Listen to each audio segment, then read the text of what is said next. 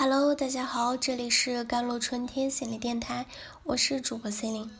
今天跟大家分享的文章叫做：我想每个人生命中的一大主题都是做自己，或者说成为自己。欧文·亚龙在《爱情刽子手》这本书里讲了自己跟一个叫做 Betty 的胖来访者之间的故事。欧文自己对于胖子有近乎极端的厌恶，他特别讨厌胖女人，所以当他看到 Betty 走进他的咨询室时，就知道自己要开始一场内心的斗争了。在开始的几几次咨询中，他简直要坚持不下去了，每次聊天都是一场煎熬，他要不断的跟自己脑中的那个挥之不去的评判。Betty 身材、声音抗争，不断把自己的注意力重新集中在他讲话的内容上，而不是在自己的内心抗争上。更糟糕的是，Betty 的讲话让他觉得特别无聊。他之前的咨询师曾经在他们的对话里睡着过，他看起来总是在转移话题。每当谈到沉重的事情时，他都会故作轻松地笑起来，然后想办法让对话只停留在表面。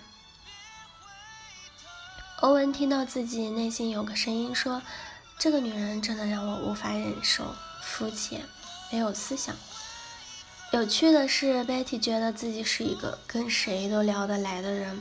她说。大家跟我在一起都觉得很舒服，因为我这个人特别的随和。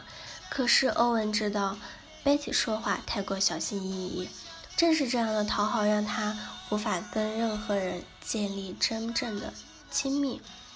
直到有一次，欧文觉得他们的咨询没有进展，才跟 Betty 坦白说：“能不能把你的真实感受告诉我？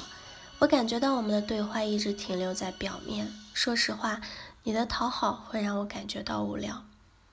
他开始让 Betty 更好地表达自己的感受，让他学会把自己内心最真实的东西说出来。后来，Betty 真的开始学会表达自己。欧文惊喜地发现，她其实是个有很有思想、很鲜活的女人。让我印象深刻的是，欧文对她说的这样一段话：“我知道你也许……”因为自己胖，所以要尽可能的取悦别人，害怕失去关系。但是你发现，正是你的取悦让你变得无趣。你来取悦我，反而让我觉得你无聊。而当你真实的表达自己的想法和感受时，不再害怕得罪我时，我反而对你越来越有兴趣。欧文又在后面的咨询里非常艰难的坦白了对白体感受的变化。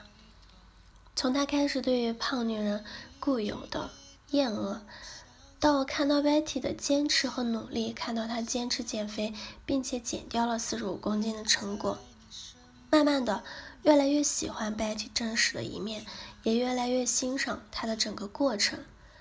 有趣的是，Betty 回应他说：“其实我早就知道你对我的感受，你在开始的时候都不肯正眼看我，而且你从来没有触碰过我。”那一刻，我有种深深的感动，这就是真实的魅力。我不知道在自己的人生里有多少次，曾经我也用着同样讨好的姿态去跟人相处，害怕被拒绝，害怕说出自己真实感受和想法时，对方的否定或者排斥，跟 Betty 一样。我同样也会以为自己跟谁都相处得来，可是内心却有个声音说：“其实你们的相处一直都是那么的肤浅。”在两个人的关系中，语言所传达的其实是很有限的一部分。我们能够觉察到彼此非常细微的表情、语调、肢体语言、呼吸、对话的节奏等等，都会给予我们很多语言。内容无法传达的信息。心理学有一个词儿叫做“自我一致性的 ”（self-consistence），指的是我们的行为和言语跟我们内心最真实的信念。价值观、想法和感受是一致的。当我们有这样的一致性时，我们会给人一种真实的感觉，而这样的真实会推动我们不断深入的去了解彼此。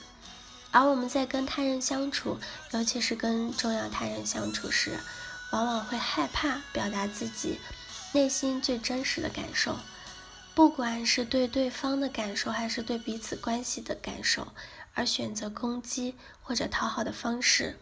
同时，我们也可以问问自己：我是不是觉得对方并没有表达最真实的感受和想法？我是不是可以把我对这段对话很无聊的感受分享给对方，然后邀请他一起讨论刚刚发生了什么？我想每个人生命中的一大主题都是做自己或者成为自己。现在我已经慢慢学会跟真实的自己在一起了。正是真实的你，让你变得有趣，让我们变得更有趣。好了，以上就是今天的节目内容了。咨询请加微信公众号 “jlct 幺零零幺”或者添加我的手机微信号幺三八二二七幺八九九五。我是 c e l i n e 我们下期节目再见。